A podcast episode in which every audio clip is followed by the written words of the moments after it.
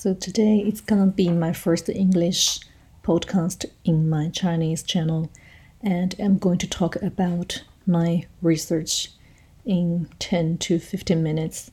Just let everybody know what I'm doing now and what I'm concerning and what I'm going to do in the future.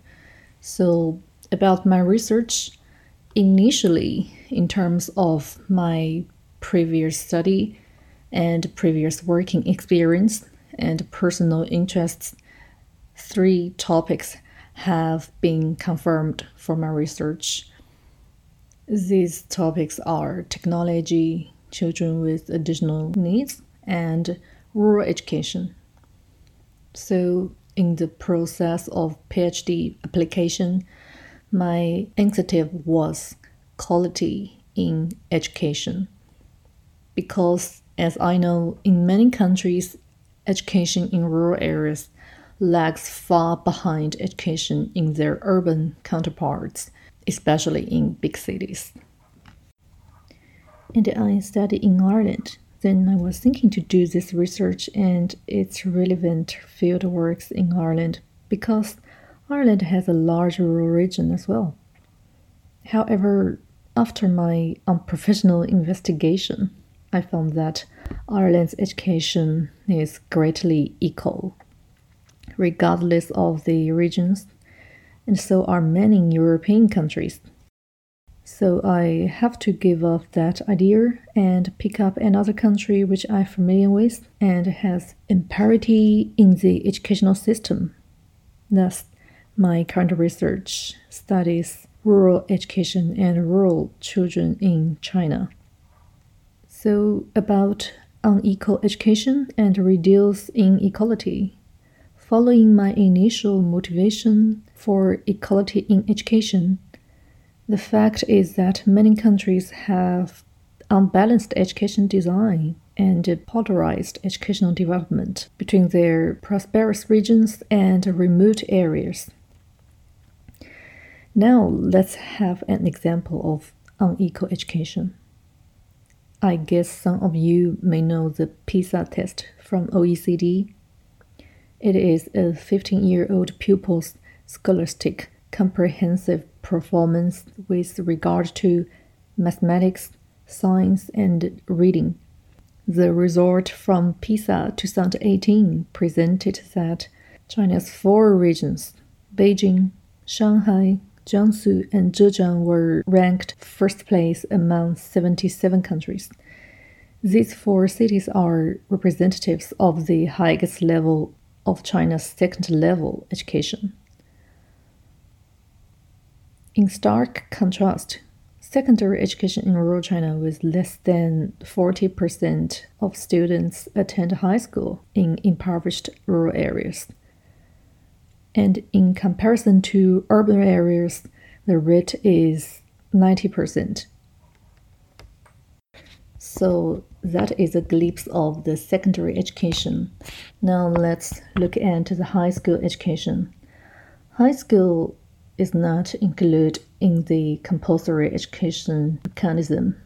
Thus, the tuition fees for high school is known to impose a significant burden on many rural families. Apart from this, students often drop out of school as a result of five factors. First, poor academic performance. Secondly, more males than females. Thirdly, junior high school students with older age. Fourthly, students want to leave their village and work in big cities. And uh, finally, students with psychological issues or mental issues. So, this is a typical case for rural education in many underdeveloped countries that may be one of the reasons why the United Nations have a sustainable development goal as reduce inequality. Then we know in rural China there are many educational issues. And children who live in rural China, they have their own issues too. So far, we understand that children with mental issues could be a reason for them to stop their education. In terms of my research, the specific group of rural children that I concern about is rural children with social skills deficits.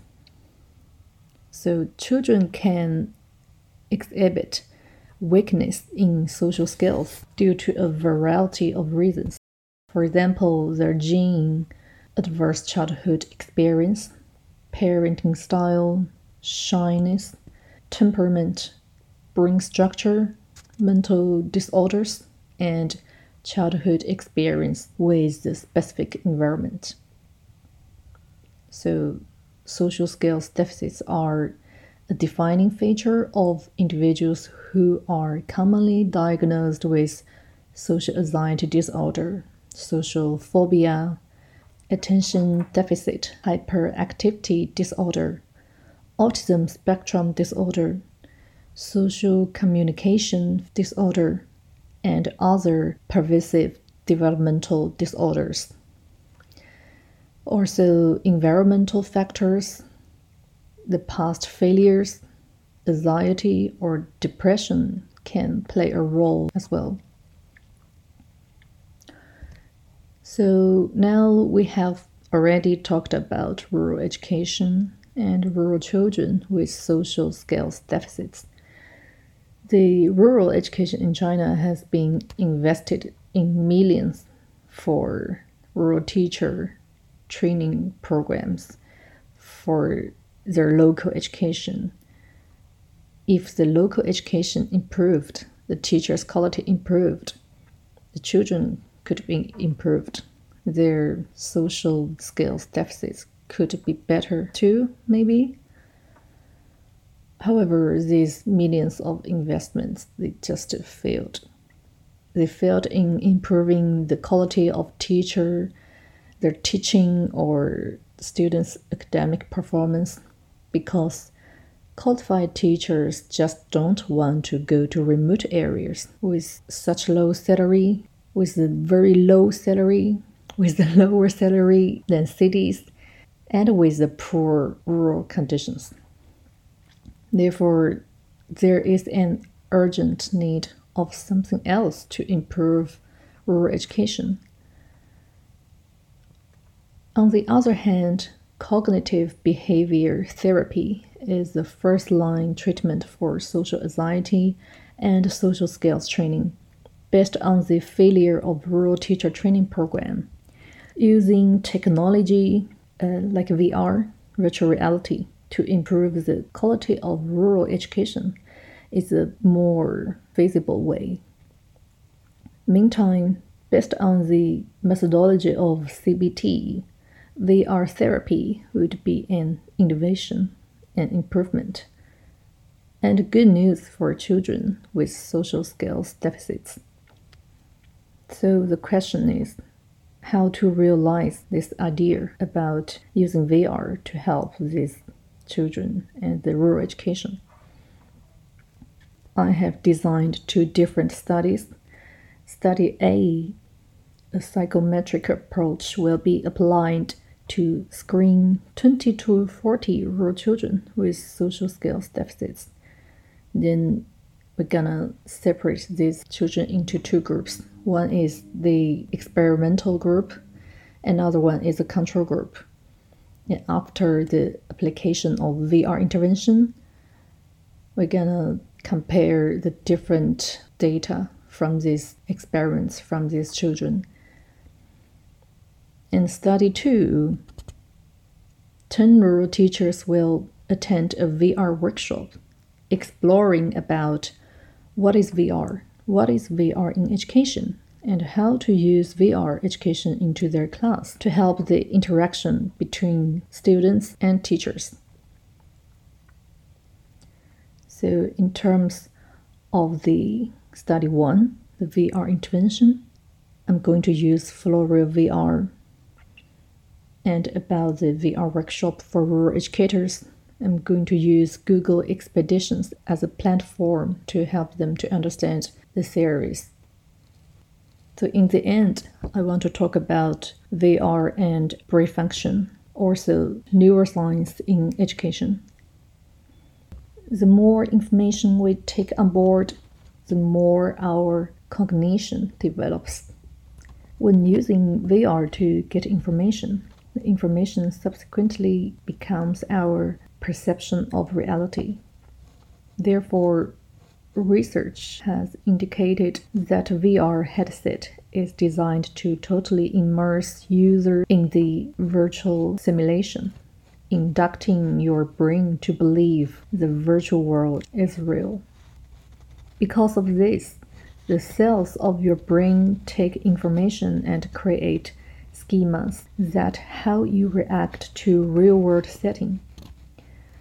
Furthermore, new synapses will be formed by these virtual reality simulations, which could help human beings' learning ability. Well, I doubt it, but VR has been proved that immersive learning optimizes the efficiency of training and enhances the learning experience with ability to transport students and trainees into real life situations without any risks. Hence, scientific evidence has shown that VR has to be the way forward for educational institutes and industry. From neuroscience perspectives, research has proved that the human brain can synthesize supramodal sensory representations of actions.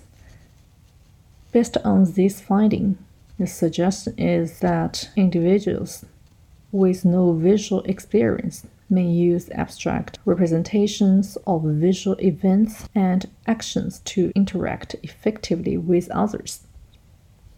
So, with the understanding of this function of the human brain, for students with low vision or students who live in remote areas and have not been to many places around the world, VR technology could facilitate their cognition virtually and visually.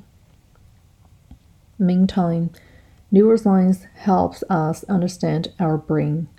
In addition to psychology, in the neuroscience field, the functional division of the brain and the specific brain activities provide great positive evidence for the application of VR in education.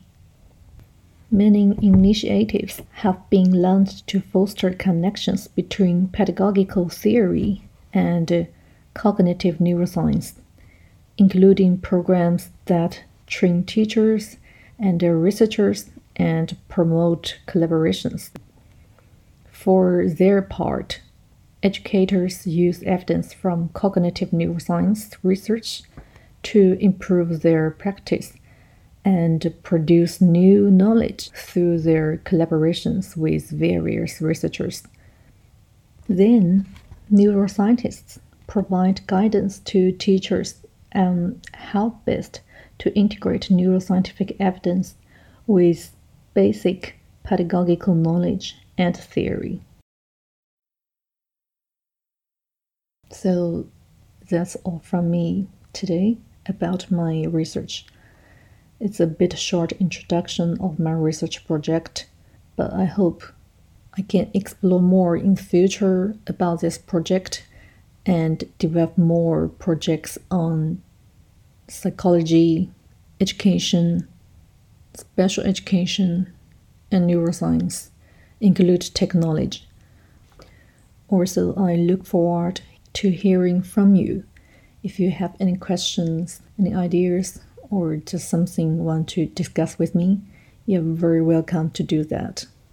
Thank you.